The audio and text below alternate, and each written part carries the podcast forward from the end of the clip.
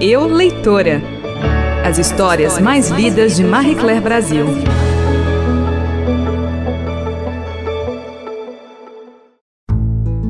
Olá, seja bem-vinda ao podcast de Eu Leitora, uma das sessões mais tradicionais de Marie Claire, agora em áudio, feita aqui em comemoração aos 30 anos da revista no Brasil. Eu sou a Laura Ancona Lopes, diretora de redação da Marie Claire.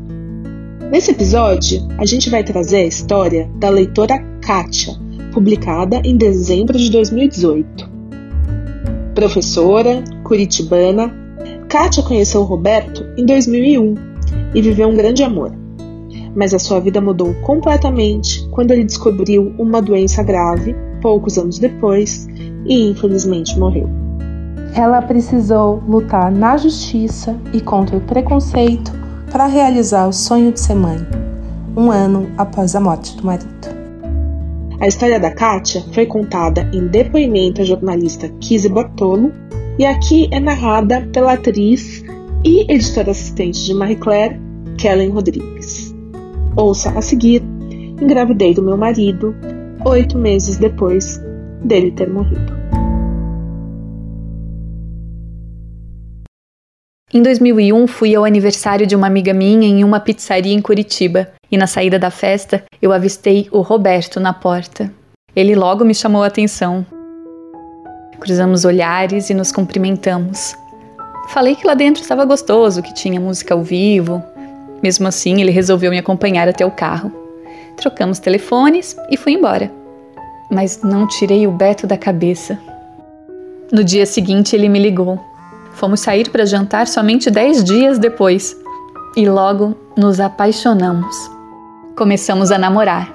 Não me esqueço da data, 15 de outubro de 2001. Na época eu tinha 29 anos e ele 26.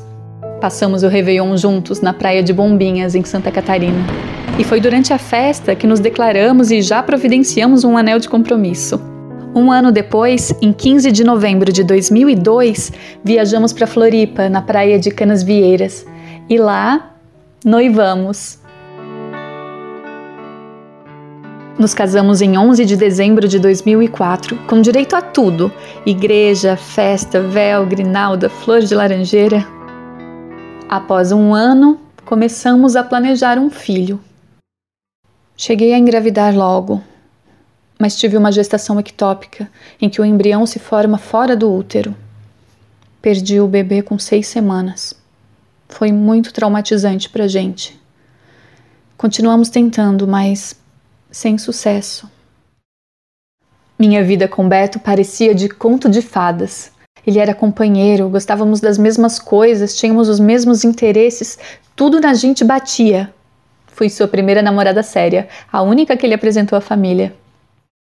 O Beto era muito bravo e muitos diziam que eu ia sofrer com ele, mas, ao contrário, consegui dar e receber tanto amor que mal acreditava que era possível ter uma relação tão linda como a nossa. Todos os dias, antes de dormir, repetíamos que nos amávamos e depois ríamos juntos. Então ele me abraçava e falava que não se via mais sem mim. Tudo estava perfeito, até que em maio de 2008 fomos de férias para Cuba. Lá ele me mostrou uma verruga pequena na barriga que havia crescido um pouco e estava incomodando. Voltamos ao Brasil e em setembro do mesmo ano notamos que ela começou a sangrar. Nunca achamos que fosse algo grave, mas por desencargo de consciência, o Beto foi ao médico para retirá-la. Como praxe, mandaram material para biópsia. E quase caímos para trás quando veio o resultado. Era um câncer de pele extremamente agressivo já em estado avançado. No dia em que pegou o resultado, o Beto foi até a escola em que eu lecionava. Estava desolado. Tentei tranquilizá-lo. Disse que aquilo não devia ser nada demais e que já já tudo passaria e voltaria ao normal. Mas ele não se conformava. Se lamentava por nunca ter conseguido me dar um filho. Aquilo foi uma facada no meu coração. Naquela hora eu só pensava na cura dele Choramos juntos, abraçados, mas no fundo tínhamos esperanças que ele tiraria essa doença de letra. E aí começou a nossa saga. Aquela correria danada indo a médicos, hospitais, cirurgias. Uma decisão importante que tomamos foi a de guardar o sêmen dele para que no futuro, quando ele terminasse o tratamento, a gente pudesse realizar o nosso sonho de ter um bebê. A quimioterapia poderia destruir os espermas, e essa foi a decisão mais sábia que tomamos. Em cada cirurgia que ele fazia era uma nova descoberta, mais coração apertado e mais sofrimento para nós. A cada químio, sentia que o perdia mais um pouco e junto também a minha esperança. Nunca demonstrei o meu desânimo para o Beto. Me mantinha positiva e sempre com um sorriso no rosto, embora meu coração estivesse estraçalhado. A essa altura já tínhamos descoberto que seu melanoma era de fato muito agressivo e já havia se espalhado pelos ossos. Com a metástase confirmada, não demorou muito para ele parar de mexer o braço direito e começar a andar mancando. Beto passou por quatro cirurgias e, como ficava muito debilitado, permanecia internado nos intervalos das químios. Eu não saía de perto dele um só minuto. Me lembro que ia conversar com os médicos e só chorava, mas voltava sorrindo para o quarto para não deixá-lo abalado. Um dia tomei coragem e perguntei a oncologista quanto tempo de vida meu marido teria. Ela respondeu que não passaria de um ano. Calada, fui para casa e chorei feito criança embaixo do chuveiro. Mesmo totalmente sem esperanças, tentamos de tudo, até cirurgias espirituais a gente fez. Era a luta pela vida e tínhamos pouco tempo para correr atrás. Beto falava para a família e os amigos mais próximos que a maior frustração dele era não ter me dado um filho, e eu, apesar de fingir o contrário, não tirava isso da cabeça. Nos últimos dias de internação, com ele já em coma, a médica me disse que ele me escutava, mesmo desacordado. Então fui ao pé do ouvido dele e lhe disse, baixinho: Ainda vamos ter um fruto nosso, do nosso amor. Exatamente um ano após a descoberta da doença, no dia 12 de fevereiro de 2010, o Beto morreu.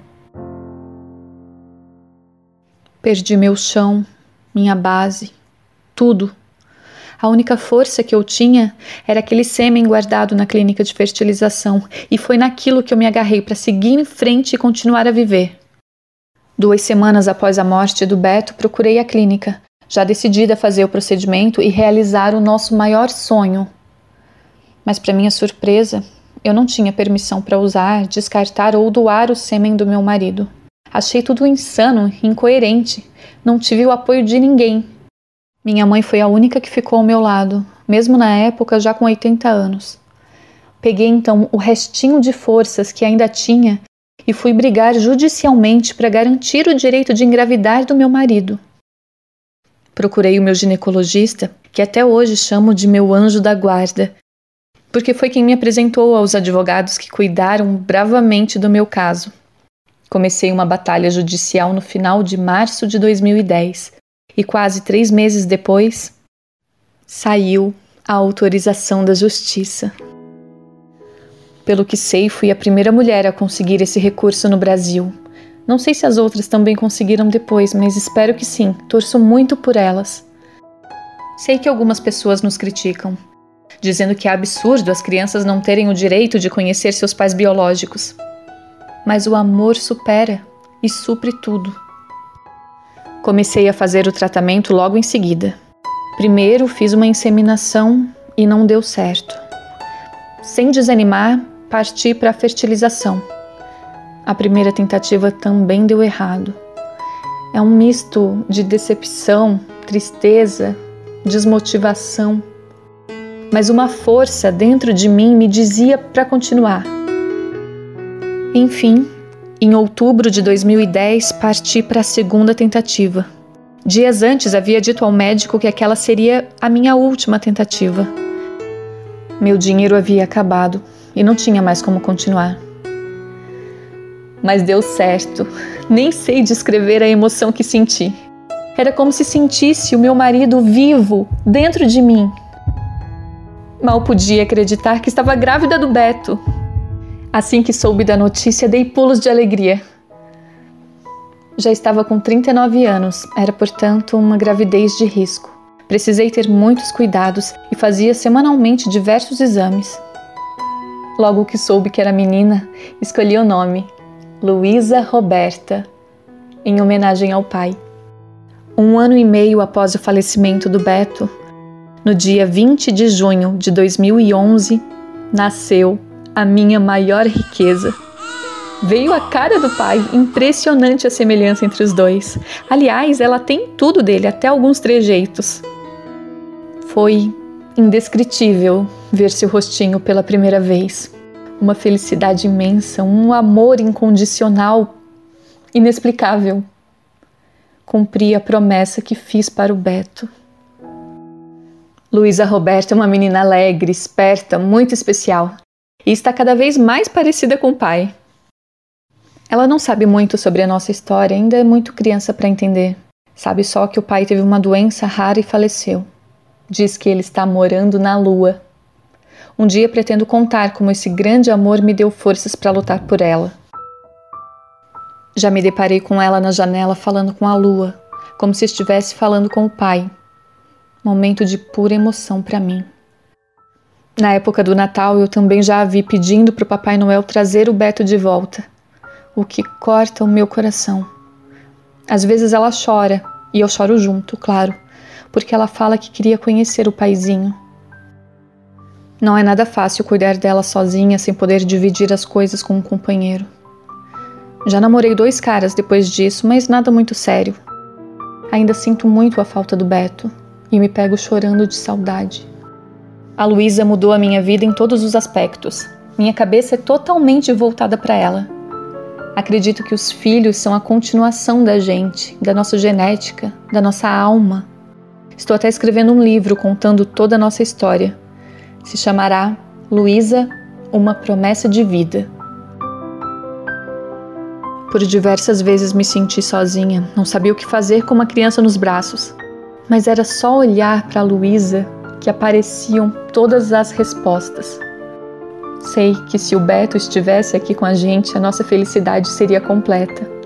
Mas sinto que de onde ele estiver, está sempre nos protegendo e olhando pela gente. Uma alma gêmea como éramos não se afasta, nem com a morte. Certamente vai muito além da vida.